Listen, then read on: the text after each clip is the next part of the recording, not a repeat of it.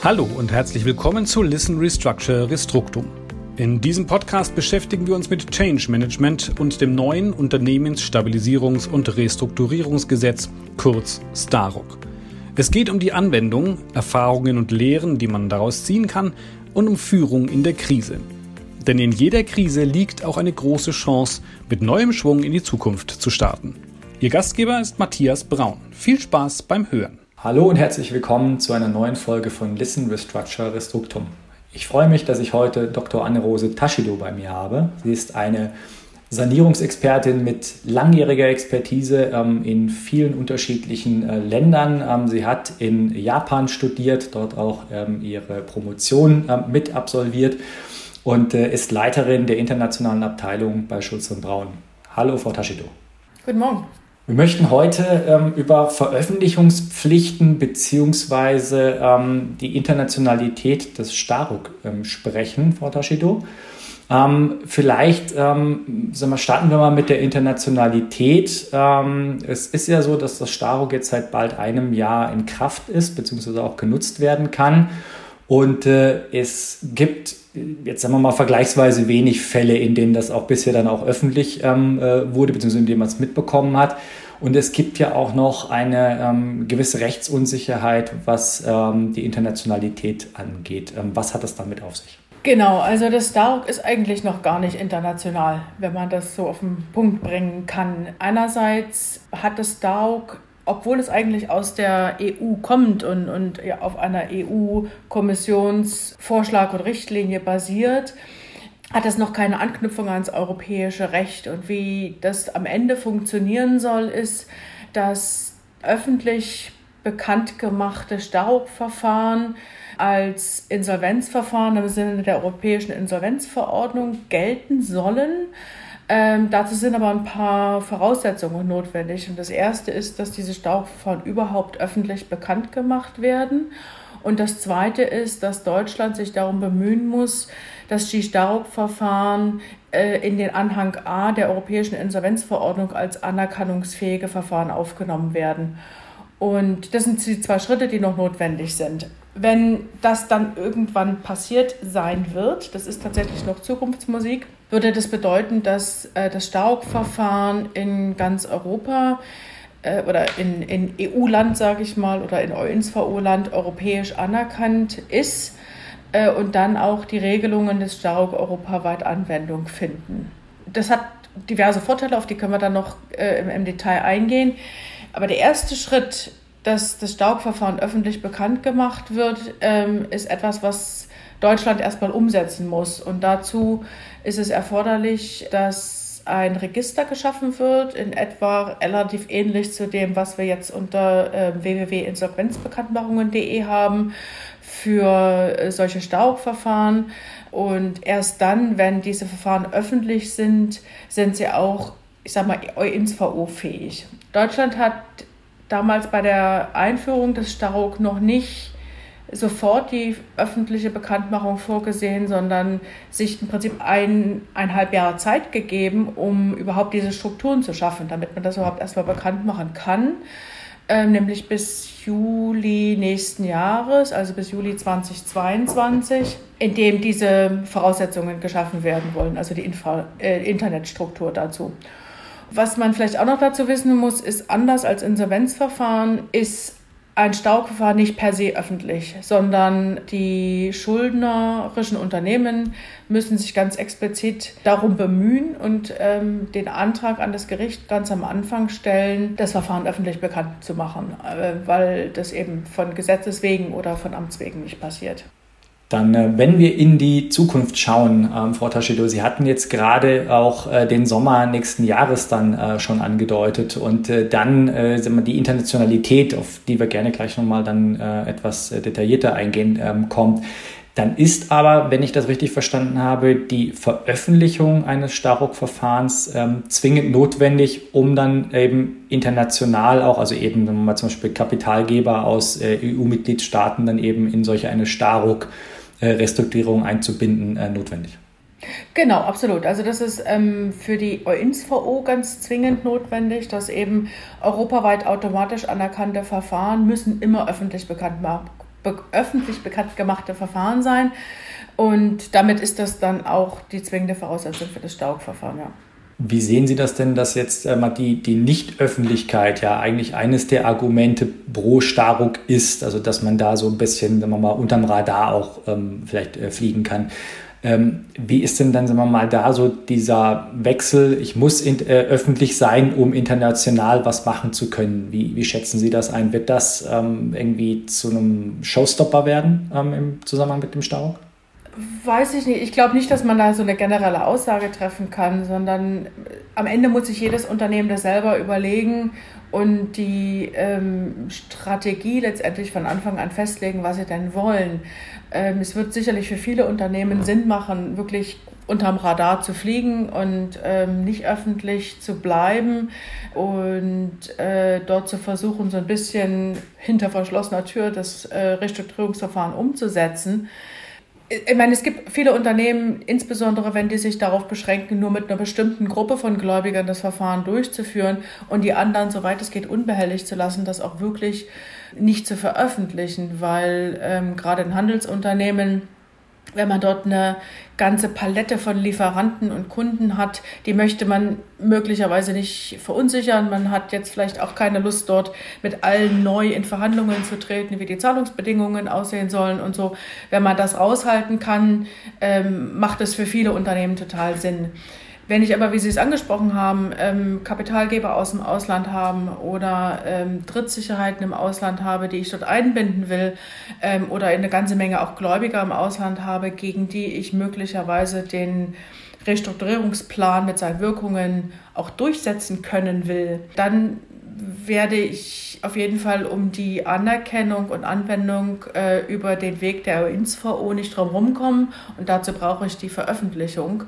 Und das bisschen, ich sag mal in Anführungsstrichen, perfide an der Geschichte ist, dass dies stark vorsieht, dass man den Antrag auf Veröffentlichung ganz am Anfang stellen muss. Das heißt, bevor das Gericht seine allererste Entscheidung trifft, muss dieser Antrag bei Gericht sein, äh, damit das Gericht eben auch die Zuständigkeit im Sinne der ONSVO feststellen kann.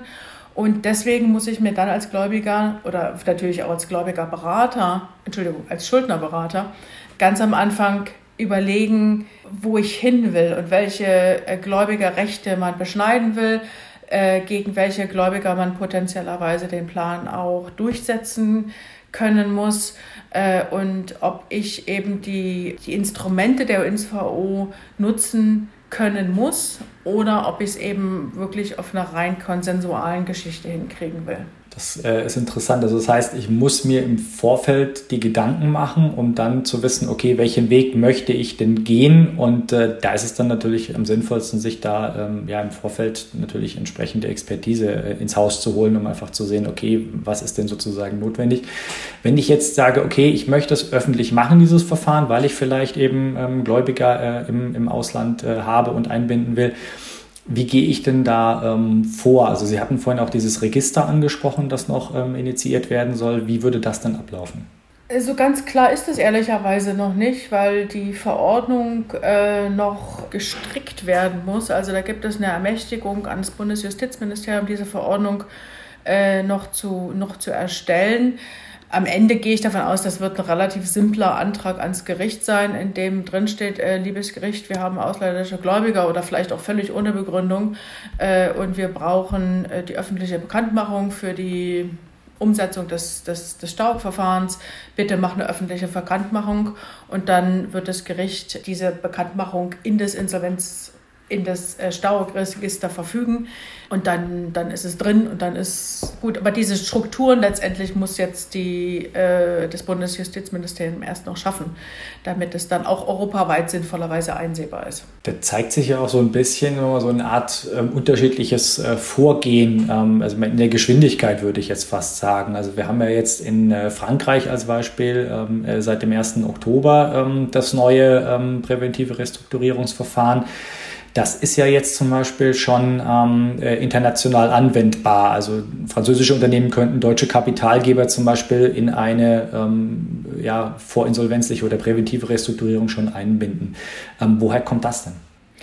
Na gut, die Franzosen hatten vorher einfach schon vorinsolvenzliche Restrukturierungsverfahren, auf denen die aufsetzen konnten. Also die haben dort jetzt auch mal ein bisschen neu, ich sag mal, umsortiert in ihren Verfahren. Die hatten äh, das Sauvegarde Accéléré und das Sauvegarde Financier Accéléré, zwei Verfahren, die sie jetzt mehr oder weniger fusioniert haben in ein neues Restrukturierungsverfahren, das dann eben aufgrund der vorherigen Struktur schon in das, ins VO-Konstrukt eingebunden war. Insofern haben die jetzt, äh, haben es die dort einfacher und müssen jetzt auch vor allem den Antrag nicht mehr stellen an die Kommission, um das dort aufzunehmen. Auf der anderen Seite, äh, die Franzosen haben auch diese Conciliation, das ist ein rein vertrauliches Verfahren äh, mit dem man erstmal versuchen kann, mit den Gläubigern auf einen äh, gemeinsamen konsensualen grünen Zweig zu kommen. Und wenn das nicht funktioniert, könnte man dann eben in dieses Hofgrad-Verfahren relativ einfach umswitchen. Die Deutschen haben sich ja an dieser Conciliation auch so ein bisschen orientiert und diese Sanierungsmoderation da angelehnt. Also insofern, es ist zwar nicht ganz das Gleiche, man kann es nicht so wirklich eins zu eins übernehmen, aber es ist so ein bisschen ähnlich, wenn man sich vorstellt, dass die Sanierungsmoderation im Prinzip der äh, vertrauliche Teil vorne, vorne weg sein kann in bestimmten Fällen, der auch nicht öffentlich bekannt gemacht wird und wenn die Sanierungsmoderation scheitert, beziehungsweise man feststellt, dass man nicht auf 100 Prozent der Gläubiger kommt, dann kann man eben in das öffentliche Staubverfahren umswitchen und dann da weitermachen. Ist auch so spannend zu sehen, also dass es ja dann eben diese wenn man ja unterschiedlichen Geschwindigkeiten gibt, was jetzt die, die internationale Anerkennung ähm, äh, gibt oder umfasst und äh, dann auch ja ähm, immer unterschiedliche Möglichkeiten der Restrukturierung. Also wenn wir jetzt quasi wir mal, auch wieder äh, zu einem westlichen Nachbarn gucken in die Niederlande, da gibt es ja auch seit dem äh, 1. Januar das äh, VOA-Verfahren, also das äh, eine Abkürzung ist. Ähm, mein Niederländisch ist jetzt leider nicht so gut, dass ich das jetzt wiedergeben könnte, was dann dahinter steckt. Aber da ist jetzt zum Beispiel ein großer Unterschied äh, die Kündigungsmöglichkeit von äh, Verträgen, die es ja im deutschen Staruk zum Beispiel auch nicht gibt. Genau, das ist ein bisschen schade. Das gab es ja noch am Anfang im Regierungsentwurf und ist nachher durch den Rechtsausschuss wieder äh, ins Nirvana befördert worden. Das ist, äh, ich glaube, die Restrukturierungsbranche war da so ein bisschen traurig, weil ich so äh, gehört äh, habe aus der Community.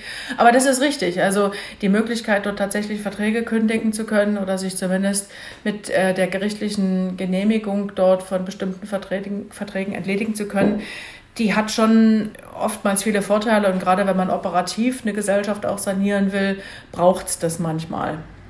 Das ist keine Frage.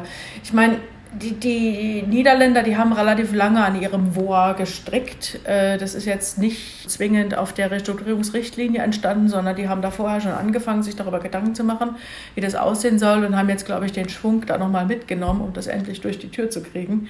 Aber in der Tat, also die sind dort ein bisschen progressiver und, und, und aggressiver unterwegs. Äh, und, und wenn man vielleicht so ein bisschen sich überlegt, wie damals äh, das, das Forum-Shopping unter, den, unter der Ägide der UNSVO funktioniert, dass, dass man sich überlegt hat, wo kann man in anderen Ländern äh, andere Instrumente nutzen, um vielleicht zu, einem, zu einer effektiveren Sanierung zu kommen, äh, wird man sich, glaube ich, auch in Zukunft die Frage stellen, ob man irgendwie es schaffen kann, seinen äh, COMI, den Center of Main Interest, in den Niederlande zu verlegen, um dann eben nach niederländischem Recht die äh, Kündigung von Verträgen zu ermöglichen, weil ich dann ja über diese öffentliche Bekanntmachung und über die Einbindung in die ONSVO auch die automatische Anerkennung in ganz Europa habe. Klingt äh, spannend. Also wenn ich früher nach London gegangen bin, gehe ich jetzt ja nach Den Haag oder nach, nach Amsterdam. Also ist ja so ist das. Genau. Also das sind, das sind äh, im Moment sicherlich theoretische Überlegungen von uns äh, Sanierungspraktikern. Aber ich kann mir, also das wird nicht oft der Fall sein. Das ist jetzt, wird kein Massentourismus werden. Aber es wird sicherlich Konstellationen geben, bei denen sich das anbietet. Und dann werden sich auch die Berater äh, Gedanken machen, wie man das hinkriegt. Mhm. Ja, es ist äh, spannend. Also wir haben jetzt ja schon verschiedene Punkte ähm, besprochen, bei denen sich immer noch sehr viel tun wird und bei denen es auch interessant sein wird, das noch im Blick zu halten. Also eben jetzt die, die EU-INSVO weite Anerkennung äh, des Staruk, jetzt äh, die, die Möglichkeiten des WOA. Ähm, oder auch, auch äh, des präventiven Restrukturierungsrahmens in Frankreich. Wenn wir jetzt nochmal zurückgehen nach Deutschland, da gab es ja ähm, das äh, oder gibt es das äh, Staruk-Verfahren von Eterna, dem Hemdenhersteller, die ja ähm, also öffentlich ähm, abgelaufen ist, also diese Restrukturierung ähm, und äh, auch für vergleichsweise große Aufmerksamkeit ähm, gesorgt hat. Woher kam das denn, dass äh, Eterna aus ja, aus welchen Gründen gesagt hat, ähm, ja, wir machen das Verfahren öffentlich oder war das vielleicht sogar ein Muss? Das war ein Muss. Also ich hatte ja am Anfang gesagt, dass es im Moment noch gar nicht möglich ist, ein Stauverfahren öffentlich zu, bekannt zu machen, weil die Strukturen noch gar nicht da sind. Also diese Vorschriften, die dem Schuldner es anheimstellen oder erlauben, einen Antrag auf öffentliche Bekanntmachung zu stellen, die, die sind noch gar nicht in Kraft. Also das, das funktioniert noch gar nicht, sondern Eterna musste im Prinzip an die Öffentlichkeit, weil sie börsennotiert sind und es letztlich über die Ad-Hoc-Mitteilungen ähm, öffentlich bekannt gemacht ist. Ansonsten hätten die das, glaube ich, auch durchaus gerne vertraulich behandelt, weil sie ja auch dort sich hauptsächlich mit ihren ähm, äh, Schuldverschreibungsgläubigen auseinandergesetzt haben und dort weniger äh, die, die, komplette, die komplette Riege der Gläubiger dort angesprochen haben. Also wäre ja letztendlich dann kein Unterschied äh, zu einem klassischen Insolvenzverfahren gewesen. Da hätte die Ad-Hoc-Pflicht ja auch äh, gegriffen. Ähm, von daher ähm, ja auch wieder ein interessanter ähm, Aspekt ähm, und zeigt ja auch einmal mehr, dass man sich als Unternehmen dann ja auch ähm, genau überlegen sollte, äh, ja, welche Strategie möchte ich denn fahren, beziehungsweise was brauche ich denn bei meiner Restrukturierung, welche, welche Faktoren spielen da eine Rolle. Vielleicht noch ein Punkt an der Stelle, was auch zum französischen ähm, Recht noch ganz interessant ist. Dort habe ich ja tatsächlich die Möglichkeit, das wirklich vertraulich zu machen, auch die Gläubiger an die Vertraulichkeit äh, zu binden. Das wird in Deutschland so nicht, für, nicht zwingend funktionieren oder nicht so ohne weiteres funktionieren. Nur weil das Verfahren nicht öffentlich bekannt gemacht ist, heißt es ja nicht, dass es wirklich geheim ist. Ähm, und, und ich glaube, da müssen sich die Unternehmen auch immer genau überlegen, wenn ich ganz, ganz viele Gläubiger habe, irgendeiner kriegt es mit, äh, wenn ich viele Vermieter habe und ich versuche dort keine Ahnung, äh, die Hälfte meiner, meiner Geschäfte zu kündigen. Das kriegen die natürlich mit, weil ich muss denen ja eine Begründung liefern.